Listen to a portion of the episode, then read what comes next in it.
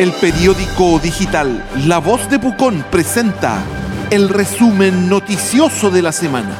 Este programa es auspiciado por Ángel Phone, un call center a un clic de distancia.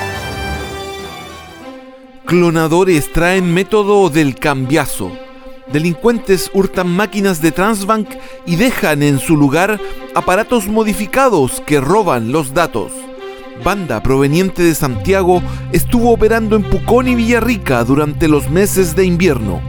Van 53 casos con un monto total defraudado cercano a los 20 millones, según la indagatoria de la Unidad de Foco de la Fiscalía Regional y la PDI.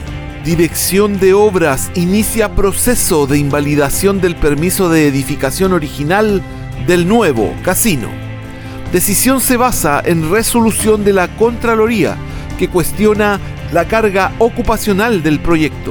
La empresa tiene que hacer sus descargos y se debe analizar si la resolución podría tener efecto en la modificación realizada posteriormente. El resumen noticioso de la semana es un programa auspiciado por Ángel Phone, un call center a un clic de distancia.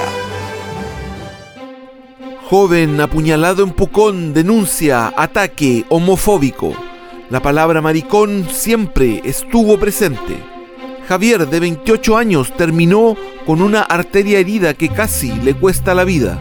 Dice que los atacantes las emprendieron en contra de él, su pareja y amigos, sin mediar provocación alguna y que siempre estuvo el sesgo sobre su sexualidad. Hay dos detenidos, pero el miedo aún sigue presente. El milagro de la pequeña Génesis González se conocerá en todo Chile a través de la Teletón 2021. El caso de la joven atleta paraolímpica local aparecerá en las pantallas del programa que parte esta noche y que conduce Mario Kreuzberger, Don Francisco. La historia incluirá un reportaje y una entrevista en directo. La voz de Pucón presentó el resumen noticioso de la semana. Un programa auspiciado por Ángel Fon, un call center a un clic de distancia.